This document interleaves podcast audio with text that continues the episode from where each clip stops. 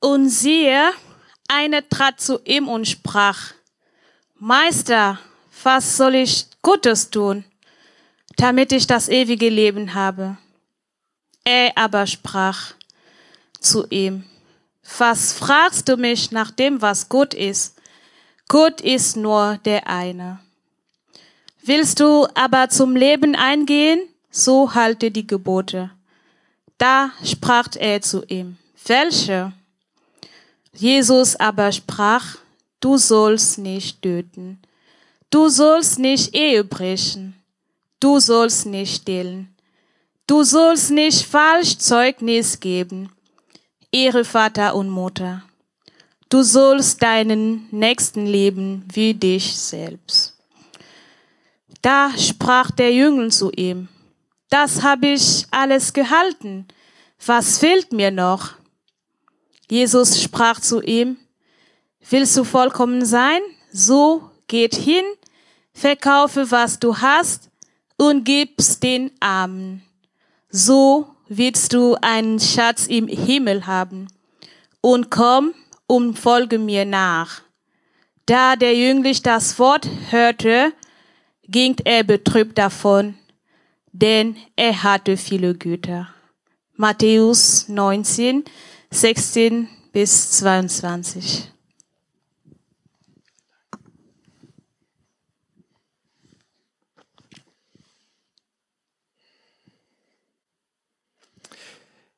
Es gibt ein Leben vor dem Tod, ist das Thema heute, über das ich ganz kurz mit euch nachdenken möchte. Und wahrscheinlich habt ihr die Predigt schon mal anders gehört, nämlich, dass es ein Leben nach dem Tod gibt. Zumindest, wenn ihr schon mal in Frankfurt über die Zahl gelaufen seid und da stand jemand auf der Parkbank und hat äh, laut von sich getönt und gesagt, es gibt ein Leben nach dem Tod. Weißt du auch, ob du mit dabei bist? Zumindest habe ich die Predigt schon einige Male gehört. Darüber werden wir heute auch sprechen, über das Leben nach dem Tod. Aber bevor wir über das Leben nach dem Tod sprechen, müssen wir über das Leben vor dem Tod sprechen. Die Geschichte, die wir gerade gelesen haben, ist eine ganz bekannte Geschichte aus dem Neuen Testament, dem Matthäus-Evangelium, Kapitel 19. Finden die Geschichte auch in den anderen Evangelien davon, dass Jesus an so einem ganz beschäftigten Tag, so ähnlich beschäftigt, wie wir das vorhin gehört haben aus dem Kongo, wo Jesus unterwegs war und irgendwie alles ist anders gelaufen, als er es sich wahrscheinlich vorgestellt hatte, als Jünger sich das vorher überlegt hatten. Auf einmal wird Jesus gestoppt durch einen Mann, der vor ihm in die staubige Straße fällt. Er ist wohl gekleidet, er hat teure Klamotten an, er wird bezeichnet in der Geschichte als der reiche Jüngling. Man hat ihm angesehen, es war ein reicher Mann, er fällt auf die, in die staubige Straße und bezeichnet Jesus als großen Meister. Didaskale Agatha heißt es dort im griechischen Text. Großer Meister, eine ehrfürchtige Bezeichnung. Und er ruft ihn an und er unterbricht ihn und fragt ihn diese Worte, Meister, was soll ich Gutes tun, damit ich das ewige Leben habe? Und jetzt ist es fast etwas schade, dass wir nicht noch tiefer eintauchen können hier in den Urtext, denn für unsere Ohren klingt das so, als würde er die Frage nach dem Leben nach dem Tod stellen. Zumindest haben wir das so gelernt, irgendwie das ewige Leben ist das, was kommt, wenn wir sterben und ob wir dann irgendwie im Himmel sind oder sie nicht. Dabei ist das falsch gelesen, diese Frage falsch verstanden, die dieser reiche Jüngling Jesus an dem Tag stellt. Denn er stellt die Frage nach dem Leben im Hier und Jetzt. Jesus, wie kann ich eigentlich ein richtiges Leben haben? Wie kann ich ein erfülltes Leben haben? Und ganz offensichtlich, obwohl er reich war, hatte er das nicht. Und das kommt für einige schon als äh, Überraschung, denn sie denken, ja, wenn ich nur viel Geld habe, dann habe ich so ein erfülltes, reiches Leben. Dieser Mann hatte ein reiches Leben, aber es war nicht erfüllt. Und so fragte Jesus, Jesus, wie ist das denn mit dem Leben? Wie komme ich denn zu einem erfüllten Leben hin? Und er hat es wahrscheinlich gefragt, weil Jesus dafür bekannt war, über das Leben zu predigen und zu lehren und auch auf sich selbst hinzuweisen als derjenige, der das Leben verkörpert. In anderen Stellen der Evangelien lesen wir davon, dass Jesus beschrieben wird als das personifizierte Leben. In Johannes 1, Vers 4 heißt es, als Jesus auftaucht, in ihm war das Leben. In Jesus selbst war das Leben und das Leben war das Licht der Menschen. Johannes 6, Vers 35, da heißt es, Jesus sprach zu den Menschen, ich bin das Brot des Lebens. Ich bin das lebendige Brot des Lebens. Wer zu mir kommt, der wird nicht hungrig davongehen, sondern wer an mich glaubt, der wird nimmer mehr dürsten. In Johannes 11, Vers 25, 25 heißt es, Ich bin die Auferstehung und das Leben, spricht Jesus. Wer an mich glaubt, der wird leben, wenn er auch stirbt. Und Johannes 14, Vers 6 spricht Jesus, ich bin der Weg, die Wahrheit und ich bin das Leben. Niemand kommt zum Vater, es sei denn durch mich. Jesus hat immer wieder darüber gelehrt und darauf hingewiesen, wie wir eigentlich zum Lesen, Leben kommen und hat auch auf sich hingewiesen als derjenige, der gekommen ist, um Leben zu stiften bei Menschen. Und so war diese Frage dieses reichen Jünglings, der auf die staubige Straße fiel, eine, eine wohl gängige Frage, die Jesus bekommen hat als Lehrer, als Rabbiner in seiner Zeit. Jesus, erklär mir was über das Leben. Erklär mir, wie ich da hinkomme, wie ich etwas von diesem ewigen Leben, und die Worte im Griechischen sind Eon Zoe, ewiges Leben, von diesem göttlichen Leben im Hier und Jetzt bekommen kann. Wenn wir jetzt Zeit hätten, tiefer einzusteigen in die Geschichte, würden wir sehen in diesem Dialog, dass Jesus als guter jüdischer Lehrer hinweist auf die Tora, als den Weg hin, wie wir etwas übers Leben erfahren. Dann gibt es dieses Gespräch vor und zurück. Aber am Ende dieser Geschichte, Matthäus Kapitel 19, nachdem Jesus im Grunde ihm etwas versucht hat zu erklären, spricht er folgende Worte. Willst du vollkommen sein? So geh hin, verkaufe, was du hast und gib's den Armen, so wirst du einen Schatz im Himmel haben. Und komm und folge mir nach. Jesus schaut diesen Mann, der knien vor ihm äh, dort auf der, in der staubigen Straße ist, schaut ihn an und sagt, wenn du hineinkommen willst in das Leben, komm und folge mir nach. Lass das hinter dir, was dich bisher zurückgehalten hat. Und in diesem Fall war es wohl Reichtum, was ihn blockiert hat. Lass das hinter dir, gib das weg und komm, folge mir nach. Auf die Frage nach dem Leben antwortet Jesus mit der Einladung, ihm nachzufolgen. Und das worüber ich heute gerne mit euch kurz nachdenken möchte, was denn das Leben vor dem Tod mit der Nachfolge an Jesus zu tun hat. Vielleicht habt ihr das bisher noch nicht irgendwie in Zusammenhang gebracht. Ihr habt über das Leben nachgedacht, vielleicht Lieder übers Leben gehört, Philosophien übers Leben gelesen, Gedichte übers Leben gehört. Wenn man in die Evangelien hineinschaut, dann verknüpft Jesus das Thema Leben für uns mit der Einladung, ihm doch nachzufolgen. Und damals war das Nachfolgen tatsächlich ganz sprichwörtlich gemeint. Komm, lauf mit mir mit. Lauf die staubige Straße jetzt mit mir entlang. Wir wollen hingehen. Wir wollen Menschen besuchen in ihren Häusern. Wir wollen hingehen, da wo die Kranken sind. Wir wollen vielleicht oben uns auf dem Berg niederlassen und vielleicht eine Predigt hören. Wir wollen runter zum See gehen und gemeinsam Boot fahren und vielleicht da etwas lernen über das Leben. Komm und folge mir nach. Was heißt das eigentlich, Leben zu haben im Hier und Jetzt, Leben vor dem Tod? Und was hat das mit der Nachfolge zu tun, mit der Nachfolge an Jesus? Darüber möchte ich heute sprechen und euch einige Gedanken mitgeben. Das erste, das Leben vor dem Tod beginnt mit einer bewussten Hinwendung zu Christus. Das ist das Erste, worüber ich heute sprechen möchte. Das Leben vor dem Tod beginnt mit einer bewussten Hinwendung zu Christus.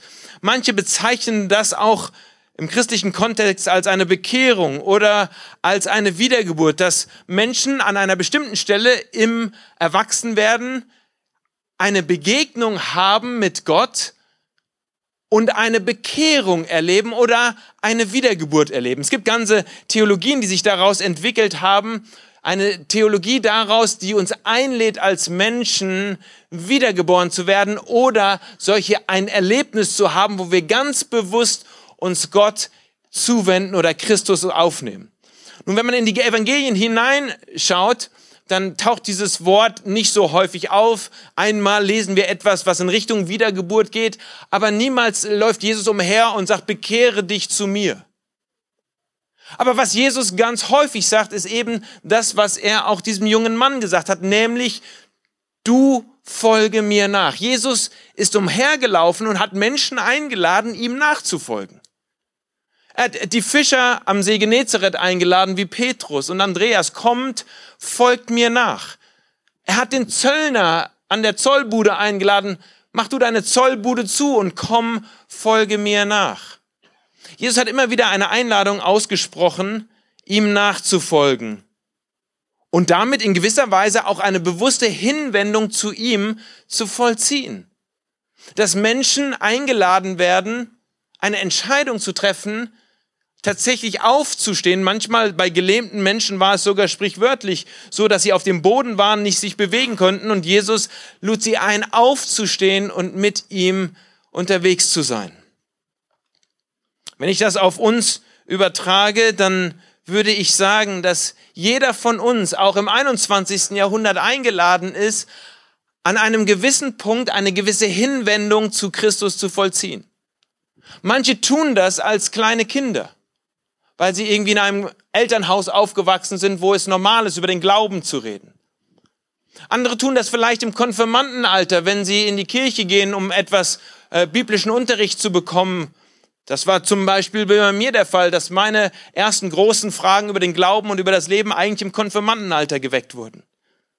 Manche von uns tun das als Erwachsene und tatsächlich einige von uns auch erst als Senioren, dass sie an den Punkt kommen, dass sie sagen, ich will mich mit meinem Leben zu Christus hin ausrichten und mit ihm unterwegs sein. In der Bibel lesen wir von einer ganzen Reihe von Bildern, die diesen Augenblick oder diesen Prozess irgendwie beschreiben. In Evangelien lesen wir zum Beispiel von dem Bild eines Samenkorns, der in die Erde fällt und stirbt und dann auf einmal anfängt aufzublühen und aufzuwachsen.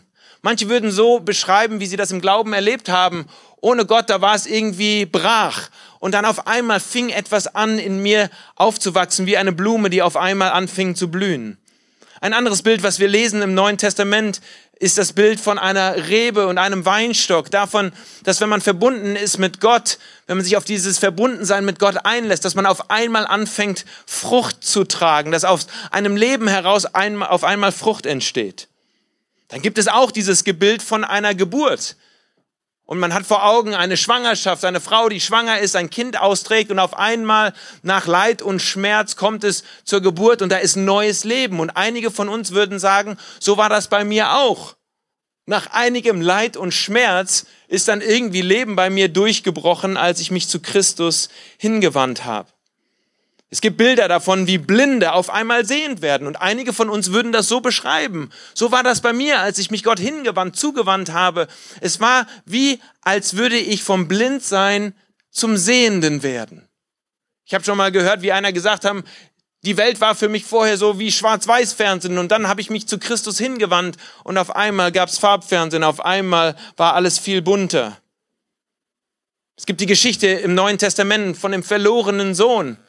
Eine andere Geschichte, um zu beschreiben, wie das ist, wenn man sich Christus hinwendet, von einem äh, Sohn, der weggerannt war und der dann eines Tages sich entschließt, wieder nach Hause zu kommen in die liebenden Arme des Vaters. Einige würden so beschreiben, so ist das bei ihnen gewesen. Auf einmal sind sie Gott in die Arme gerannt oder gelaufen oder gefallen und dann war es irgendwie neu. Oder einige würden sagen, es war wie ein kranker, aussätziger Mann, der auf einmal Heilung erfahren hat. Einige haben tatsächlich durch Heilung und dass bei ihnen körperlich etwas passiert ist, eine Hinwendung zu Christus erfahren. Es gibt unzählige Bilder und Geschichten, die beschreiben, wie Menschen auf einmal neues Leben durch Christus erfahren. Und wenn wir heute mehr Zeit hätten, dann könnten wir hier viele nach vorne einladen und interviewen, davon, wie sie ihre Geschichte beschreiben könnten. Wie hast du eigentlich zu Christus und zu dem Leben vor dem Tod gefunden? Letzte Woche habe ich eine ganz interessante Geschichte von einem Mann gehört. Ich war auf einer Konferenz in den USA als Sprecher in Indianapolis und da gab es auch einen anderen Pastor und Prediger mit dem Namen Mark Bain. Und der hat im Grunde zu Beginn seiner, seines Vortrages seine Geschichte erzählt, wie er sich zu Christus hingewandt hat. Und er hat beschrieben, wie er als Hippie in Kalifornien unterwegs war und eigentlich überhaupt nichts mit dem Glauben und mit Kirche und mit Gott zu tun hatte. Irgendwie seine Eltern waren zwar so ein bisschen religiös gewesen, aber sobald er irgendwie Teenager war, hatte er sich aufgemacht hin dem Sonnenuntergang entgegen in Kalifornien. Und dieses Bild habe ich übrigens auch geschossen vor einigen Wochen, deswegen hat es genau richtig gepasst. Also er hat sich aufgemacht nach Kalifornien an den Strand und hat dort ein sehr ausschweifendes Leben geführt hat äh, mehrere Freundinnen so an der Seite gehabt und hat angefangen, Drogen zu konsumieren.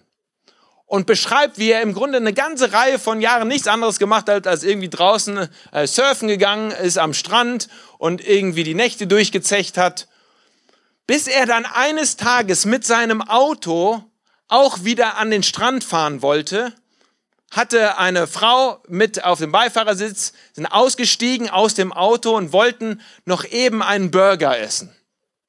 Sind ausgestiegen aus dem Auto, haben äh, geparkt und sind zu dieser Burgerbude gelaufen, um Mittag zu essen. Und als sie dorthin gelaufen haben, springt ihm ein Mann entgegen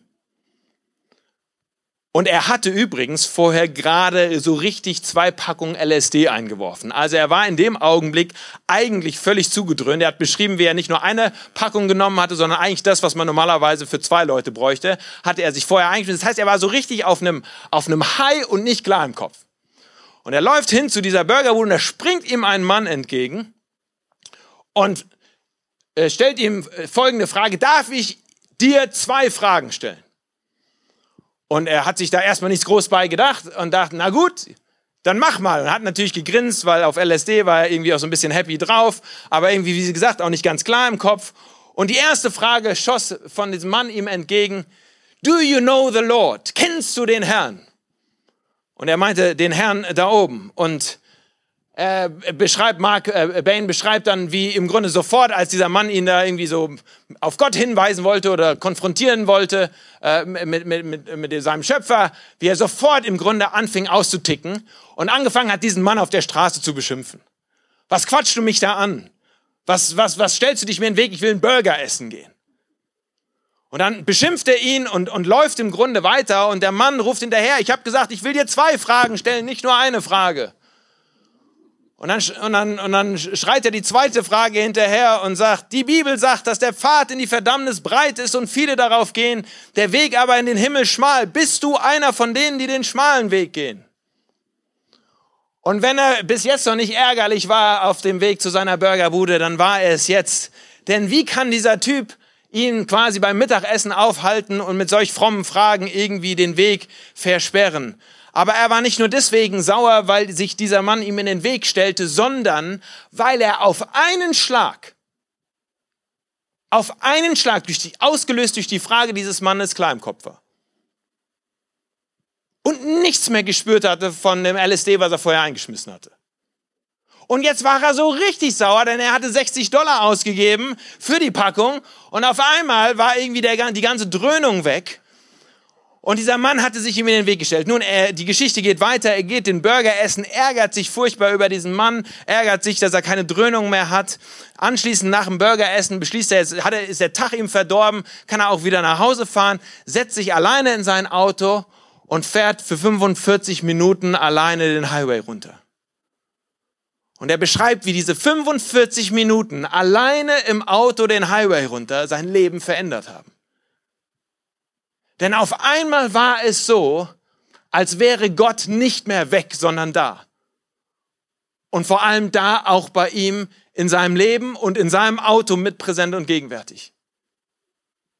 Und schlagartig, ohne dass er es geplant hatte, ohne dass er sich auf irgendwas gefreut hatte, ist Christus in seinem Leben aufgetaucht.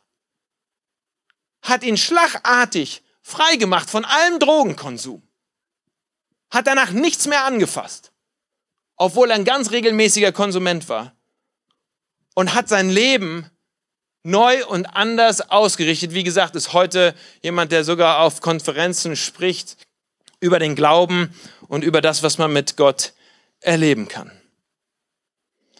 Das ist eine Geschichte. Habe ich gerade diese Woche gehört. Es gibt die merkwürdigsten Geschichten. Es gibt Geschichten, die sind so abgefahren, die würde ich mich nicht mal trauen, in der Predigt zu erzählen. Es gibt manche Geschichten, die sind auch total unspektakulär. So unspektakulär wie, wie im Grunde, wenn ein Samen irgendwie in den Boden fällt und dann irgendwie so langsam anfängt aufzublühen. Da steht man nicht da und denkt, boah, ist das Wahnsinn, was da gerade passiert. Sondern es ist einfach so eine kleine Knospe, die aufblüht. An irgendeinem Punkt im Laufe seines Lebens. Und jetzt ist es mir völlig egal, ob man so groß ist, so groß ist, so groß ist, wie alt man ist. Sind wir als Menschen eingeladen, uns zu Christus hinzuwenden. Zu Gott hinzuwenden, der gesagt hat, ich bin das Leben. Und ich wünsche von Herzen, dass da auch Leben in dir entsteht. Es gibt nämlich ein Leben vor dem Tod. Und vielleicht ist das nicht immer so dramatisch wie bei einem Drogenabhängigen, der dann irgendwie sauber oder trocken wird oder sich irgendwie frei wird von, von seiner Sucht, sondern vielleicht ordnen sich dann andere Dinge in deinem Leben. Aber es gibt ein Leben vor dem Tod. Und meine einfache Frage ist, hast du schon einmal eine bewusste Hinwendung zu Christus vollzogen? Hast du schon einmal ganz bewusst als erwachsener, vielleicht klar denkender Mensch gesagt, dass ich auch offen sein will, dass du auch offen sein willst, dich Gott zuzuwenden, ihm hinzuwenden. Das Leben vor dem Tod beginnt damit. Zweitens. Das Leben vor dem Tod führt zu einer Überarbeitung unserer Beziehungen, Werte und Lebensweise. Wenn man solch einen Schritt hinein in den Glauben wagt, dann führt dies unweigerlich zu einer kompletten Überarbeitung unseres Werte- und Systems und unserer Lebensweise. Eine Hinwendung zu Christus heißt auch eine Wegwendung von Dingen, die nicht Christus entsprechen. Die Geschichten in den Evangelien sind voll davon, dass, dass Menschen, die mit Christus in Berührung gekommen sind, dann auf einmal sich umgedreht haben und in eine andere Richtung unterwegs waren, als sie das vorher erlebt haben. Der Dieb hat aufgehört zu stehlen. Der Lügner hat aufgehört zu lügen. Der Geizhals wurde auf einmal großzügig. Der Menschenfeind wurde auf einmal zum Menschenfreund. Jesus hat Menschen eingeladen, ihm tatsächlich nachzufolgen auf neuen Wegen. Neuen Wegen, das hieß, und das können wir nachlesen in den Lehren von denen, die uns übermittelt sind von Jesus in den Evangelien, das hieß neue Werte haben, neue Prinzipien lernen, neue Maßstäbe ans Leben ansetzen, neue Visionen bekommen fürs eigene Leben und tatsächlich neues Leben in einem Aufblühen sehen. Wenn ich über Nachfolge nachdenke und über Jüngerschaft, dann ist für mich ganz klar, Nachfolger muss man erkennen daran, dass sie anders leben. Menschen, die Christus nachfolgen und die das sagen und die das auch anderen erzählen, deren Lebensstil muss anders aussehen. Da muss eine Veränderung stattfinden. Und die sieht jetzt nicht immer nach Schema F bei allen gleich aus.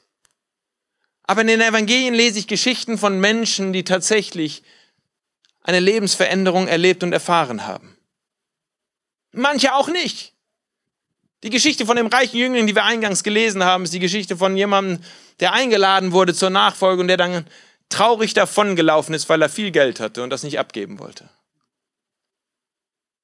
So meine Frage lautet, erkennt man an deinem Leben, dass du ein Nachfolger von Jesus bist oder lebst du wie alle anderen auch? Erkennt man, dass du ein Jünger Jesu bist?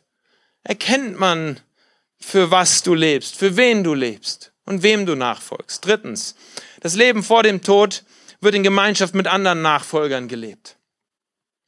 Nachfolge erfolgt in Gemeinschaft. Jesus hat keine Einzelausbildung gemacht damals den Evangelien lest, dann hat er zwar individuelle Gespräche mit Menschen geführt, aber Nachfolge war immer in Gemeinschaft mit anderen. Wir sind gemeinsam mit dem Rabbi unterwegs. Wir gemeinsam schließen uns an. Wir sind gemeinsam unterwegs, um herauszufinden, was heißt es eigentlich, Nachfolger zu sein. Wir reden häufig hier bei Kirchenaktionen über unsere Community, die sich so gebildet hat oder die sich hier an vielen Orten im Rhein-Main-Gebiet gebildet hat, wo Menschen gemeinsam im Glauben unterwegs sind, um ein Stück Himmel auf Erden sichtbar zu machen. Und wir sprechen immer wieder diese Einladung, diese Aufforderung aus, falls du noch nicht Teil von so einer Community bist, falls du noch nicht Teil bist von einer Gruppe, die es ernst meint mit der Jesus-Nachfolge, dann laden wir dich ein, schließ dich an. Nachfolge passiert nicht alleine. Äh, zu lernen, was es heißt, Jesus nachzufolgen, kann man nicht nur alleine im stillen Kämmerlein, indem man ein bisschen Bibel liest, sondern dann braucht man anderen Menschen, mit denen man gemeinsam unterwegs ist, mit denen man so wie auf so einem Hilfseinsatz gemeinsam etwas erlebt durchlebt, erlebt. In zwei Wochen lade ich euch ein, nicht hier zu sein, sondern woanders. Und zwar äh, in Mainz. Wir haben das schon in den letzten Wochen, Monaten bekannt gegeben, dass wir zehn Jahresfeier haben. Eine große Feier dafür, dass wir als Kirche in Aktion jetzt zehn Jahre unterwegs sind. Vor zehn Jahren hat unsere Arbeit in Mainz angefangen. Und am 23. September um 14 Uhr wollen wir dort eine große Party haben, ein großes äh, Grillfest äh, stattfinden lassen. Und wir wollen gemeinsam Berichte und Zeugnisse hören von Menschen, dir berichten können, was sie erlebt haben in den letzten zehn Jahren mit Christus. Die so ihre eigene Story erzählen von dem, was eigentlich und wie das bei ihnen eigentlich passiert ist. Und wir werden uns auch Zeit nehmen, über die nächsten zehn Jahre nachzudenken und zu schauen, wo wollen wir eigentlich hin als Kirche? Wo wollen wir und wie wollen wir da eigentlich weitermachen? So, falls ihr euch noch nicht ein, äh, angemeldet habt, lade ich äh, euch ein, das äh, zu tun. Und damit geht die Einladung einher. Mit wem bist du denn gemeinsam unterwegs? Wenn es da noch nicht Menschen gibt, mit denen du unterwegs bist, dann lade ich dich ein, dich anzuschließen, Kirchenaktion anzuschließen, denn wir wollen gemeinsam unterwegs sein, hier auch im Rhein-Main-Gebiet, um ein Stück Himmel auf Erden sichtbar zu machen und im 21. Jahrhundert zu fragen, was heißt denn Nachfolge ganz praktisch? Viertens, das Leben vor dem Tod führt einen an Orte, zu denen man vormals niemals gegangen wäre. Und einige, die auf dem Hilfseinsatz waren, die würden sagen, ganz genau, da wäre ich im Leben nicht hingegangen, wenn ich nicht irgendwie das Gefühl hätte, dass, dass das der Weg sein sollte, wo ich jetzt im Sommer unterwegs sein sollte. Ich glaube, dass das eines der Dinge ist, die die Jünger sehr überrascht damals hat, als sie angefangen haben, mit dem Rabbiner unterwegs zu sein. Auf einmal waren sie an Orten und in Situationen drin, die sie nicht geplant hatten und die sie sich auch nicht vorgestellt hatten. Auf einmal waren sie mittendrin. Auch in diesen ganz schwierigen Situationen. Auch dann hin zum Kreuz auch dann hin als Verrat in der Truppe war. Die Nachfolge führt einen nicht immer nur an schöne Orte, auch an schöne Orte. Ich werde euch gleich ein Bild zeigen davon. Aber sie führt uns auch an Orte, an die wir niemals gegangen wären. Ich wollte euch vor zwei Wochen ein Bild zeigen aus einer Reise, die ich nach Äthiopien gemacht habe. Und heute will ich euch das Bild äh, zeigen. Ein Bild, das ich aufgenommen habe vor einigen Jahren, als wir äh, die Brunnen besucht haben, die wir von Kirchenaktionen ganz zu Beginn finanziert haben. Und da hatten wir ein paar Fußbälle mitgenommen, hier aus der Sportarena eingesammelt und wollten Kindern irgendwie eine Freude machen. Und wir hatten die ganze Zeit den großen Kindern die Fußbälle gegeben. Und irgendwann dachten wir, jetzt müssen wir auch mal so einen kleinen Bubbles irgendwie hier äh, den Ball geben. Und dann haben wir hier einen gefunden. Und so sieht diese Landschaft dort in Äthiopien aus. Furchtbar trocken. Die brauchen einen Brunnen dringend, weil es keinen Zugang zu Wasser gibt. Und wir haben da Brunnen, wo, wo, die wir irgendwie mitfinanziert haben. Und wenn ich da zurückdenke, dann denke ich mir, niemals im Leben, wenn ich nicht irgendwie angefangen hätte, Christus nachzufolgen, hätte ich mich wahrscheinlich auf ein Flugzeug gesetzt, um irgendwo in der Wüste einen Fußball zu verschenken oder einen Brunnen zu besuchen. Und ich kann Ihnen viele Geschichten davon erzählen, dass Gott mich geführt hat an Orte, die ich nie gedacht hätte weil ich eine Berufung verspüre und weil ich den Drang verspüre, auch tatsächlich im 21. Jahrhundert, wo mein Nächster nicht nur die Straße runter wohnt, sondern wo mein Nächster eben auch in Afrika ist oder in Indien ist oder im Nahen Osten ist, tatsächlich auf ein Flugzeug zu steigen und Menschen zu besuchen. Wo führt dein Glaube dich eigentlich hin? An Orte, wo du vielleicht nicht gedacht hättest, dass du sein würdest. Ich will euch ein anderes Bild zeigen und das ist ein schöner Ort, wo ich diesen Sommer war und zwar ein Bild aus der Schweiz. Ich war eingeladen auf einer Konferenz in der Schweiz.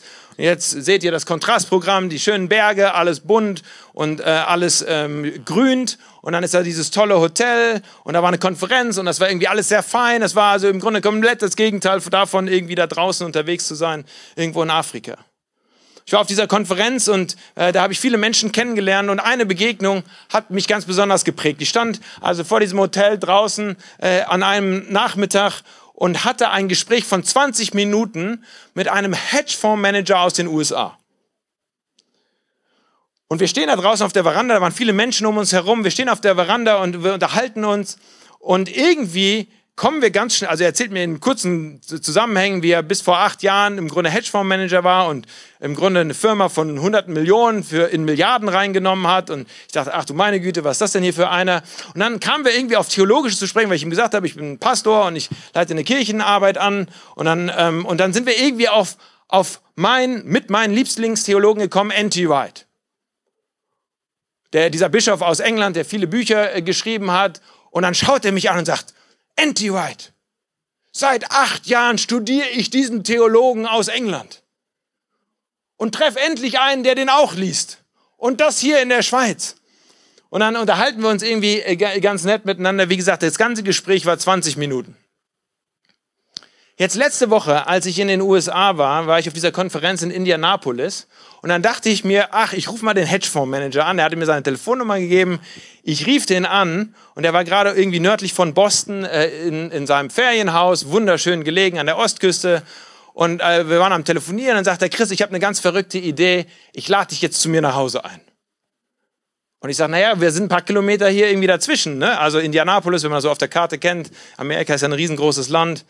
Okay, lange Geschichte, kurz gemacht. Ich habe dann irgendwie einen Flieger bekommen und bin rüber äh, geflogen nach Boston. Er hat mich abgeholt, noch mal eine Stunde weiter nach äh, nördlich gefahren.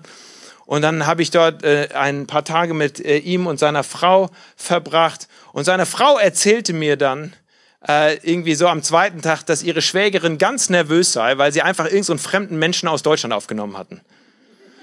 Schwägerin hat mit dem Glauben und mit der Kirche nichts zu tun und sagt, das ist ja total merkwürdig. Ihr, ihr, da ist jemand, den habt ihr irgendwie einfach kennengelernt. Vielleicht ist er gefährlich, vielleicht raubt ihr euch aus, vielleicht plündert ihr die Bude oder sowas. Ich habe mir nur gedacht, die kennen mich nicht. Ja, also äh, kann alles noch passieren. Ähm, und hat mir das dann so erzählt und dann, und dann hat sie ihrer Schwägerin, so hat sie das ihr erklärt, und hat gesagt, Schwägerin, du verstehst nicht. Der gehört zur gleichen Mannschaft. Das ist ein Nachfolger. Das ist ein Nachfolger von Jesus. He, he, he's a follower of Jesus. Und auf einmal hat man irgendwie auch Connections und Beziehungen mit Menschen um den Globus herum, wo man nie gedacht hätte, da gibt es andere Menschen, mit denen man auch irgendwie verbunden sein könnte oder die einen einfach gastfreundlich in ihr Haus aufnehmen, weil Gott auf einmal Wege auftut an Orten und mit Menschen, wo man das nie gedacht hätte. Ich weiß nicht, wie viele Menschen ich in, um den Globus herum kenne, die ich niemals hätte kennenlernen können, wenn ich nicht auf dieser Abenteuerreise des Glaubens und der Nachfolge wäre, auf die mich Gott geführt hat. So meine Frage, in wo will Gott dich vielleicht hinführen, wo du selbst erstmal nicht so hingehen würdest? Vielleicht nach Äthiopien, vielleicht in den Kongo, vielleicht auch hier irgendwo in eine Flüchtlingseinrichtung oder vielleicht mit PX in ein Bordell hinein Gott hat es so auf seiner Agenda, dass er seine Jünger, seine Nachfolger mit hineinnimmt in eine Abenteuerreise auch an Orte, die so ganz anders sind, um dort Menschen zu begegnen, die vielleicht sonst nicht besucht würden. Fünftens und letztens, das Leben vor dem Tod gibt einem eine Perspektive über dieses Leben hinaus. Wenn man hineinkommt in dieses Leben vor dem Tod, dann hat man tatsächlich ein Leben nach dem Tod. Als ich auf der Veranda saß mit Kevin, das ist dieser Hedgefondsmanager an der Ostküste, da hat er mir erzählt, dass er im Grunde einiges so bereut davon, dass er jahrelang im Grunde nur für den Erfolg gelebt hat und nicht wirklich fürs Reich Gottes. Und dass ihm das schon manchmal so etwas schwer. Jetzt versucht er das irgendwie anders zu leben, wo er raus ist aus dem Business und das irgendwie anders umzusetzen, aber sagt, er bereut das schon ganz schön, dass er nicht immer irgendwie so Gas gegeben hat, auch für, fürs Himmel auf Erden und fürs Reich Gottes.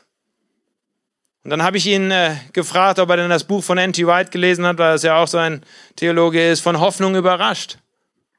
Sagt er, ja, eigentlich habe ich das auch mal gelesen, von Hoffnung überrascht. Surprised by Hope. Und dann sage ich, dann musst du dieses Buch wohl nochmal lesen. Denn wenn du dieses Buch genau liest und tatsächlich dann auch nochmal in die Bibel hineinschaust, dann wirst du sehen, dass tatsächlich mit deinem Leben es nicht vorbei ist. Dass selbst wenn du jetzt ein paar Jahre bereust, dass wir eine Ewigkeit Zeit haben, mit Gott gemeinsam Abenteuer zu erleben. Dass die Geschichte der Bibel nicht die ist, davon, dass am Ende, wenn wir sterben, irgendwie wir in den Himmel kommen und nur noch auf der Wolke sitzen und Harfe spielen, sondern dass Gott tatsächlich auf der Agenda hat, eine neue Welt zu schaffen, einen neuen Himmel und eine neue Erde, in die wir hinein auferstehen dürfen, körperlich auferstehen als Menschen, um dann weiterzumachen an dem, wie Gott sich das in dieser Welt vorstellt. Da wird es Dinge zu tun geben, da wird es Sachen zu organisieren geben, da wird es eine Welt zu gestalten geben. Und deswegen brauchst du über, die, über diese kurze Zeitspanne, die du vergeudet hast, nicht so sehr den Kopf zerbrechen.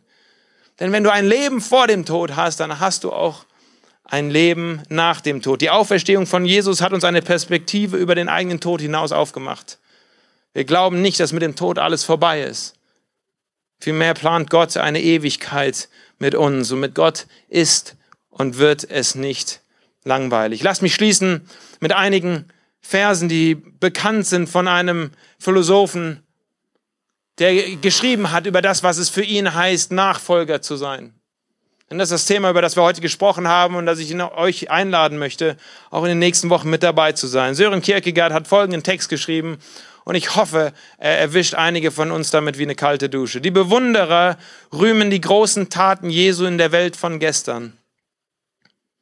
Die Nachfolger wissen, dass Jesus in der Welt von heute anwesend sein will. Die Bewunderer gehen einer letzten Entscheidung für Jesus geschickt aus dem Wege. Die Nachfolger verbinden ihr Schicksal vorbehaltlos mit dem Schicksal Jesu. Die Bewunderer sind heute begeistert von Jesus und morgen von einem anderen. Die Nachfolger können ihren Herrschaftswechsel nicht mehr rückgängig machen. Bewunderer fragen, was habe ich von Jesus? Die Nachfolger fragen, was hat Jesus denn von mir? Die Bewunderer sonnen sich gerne und oft im Glanze Jesu, die Nachfolger wenden sich gerne willig dem Elend der Welt zu. Nein, Jesus will keine Bewunderer, auf sie kann er verzichten, auf Nachfolger allerdings nicht. Stellt euch mal einen Augenblick vor, wie unsere Welt aussehen würde, wenn aus all den Bewunderern von Jesus Nachfolger werden würden. Von all denen, die irgendwann mal gesagt haben, oh ja, das mit Jesus ist eigentlich eine gute Sache, wenn tatsächlich sie sich einspannen ließen in diesen Prozess des Nachfolgens mit Jesus gemeinsam in dieser Welt unterwegs zu sein. Auf einmal würde unsere Welt anders aussehen. Da, wo Schatten ist, könnten wir Licht reinbringen. Da, wo Unfrieden ist, könnten wir Frieden stiften. Da, wo Menschen einsam sind, könnten wir Präsenz und Hoffnung und Gegenwart reinbringen. Da, wo Menschen leblos existieren, können wir hingehen und Leben stiften. Ich möchte ein Gebet sprechen und euch dann einladen zum Abendmahl. So wollen wir diesen Gottesdienst abschließen, dass Jesus seine Jünger versammelt hat und mit ihnen gemeinsam das Abendmahl gefeiert hat. Ich möchte ein Gebet sprechen und dann die Einsetzungsworte vorlesen. Herr Jesus Christus, ich möchte von Herzen danken für diesen Tag und für diesen Gottesdienst, den wir hier heute erleben. Und dass wir uns nicht scheuen davor, über Nachfolge zu reden, was es heißt eigentlich, dir nachzufolgen heute. Was heißt das in meinem Leben? Wie mache ich das eigentlich? Was heißt das mit meinen Gaben, mit meinen Talenten? Das heißt für jeden von uns vielleicht auch was anderes. Wir sind alle unterschiedlich begabt, wir haben unterschiedliche Geschichten, wir haben uns auch unterschiedlich dir zugewandt, Herr. Aber mit uns allen möchtest du irgendwie Geschichte schreiben, in denen du uns zu Nachfolgern machst. Und so danke ich dir für jeden, der heute irgendwie ein Stück mehr verstanden hat, ein Stück mehr gesehen hat davon, wie das eigentlich aussehen kann. Und ich möchte dich bitten, Herr, für deinen Geist, dass du uns erfüllst und die Kraft gibst, das auch tatsächlich in die Tat umzusetzen. Amen. Amen.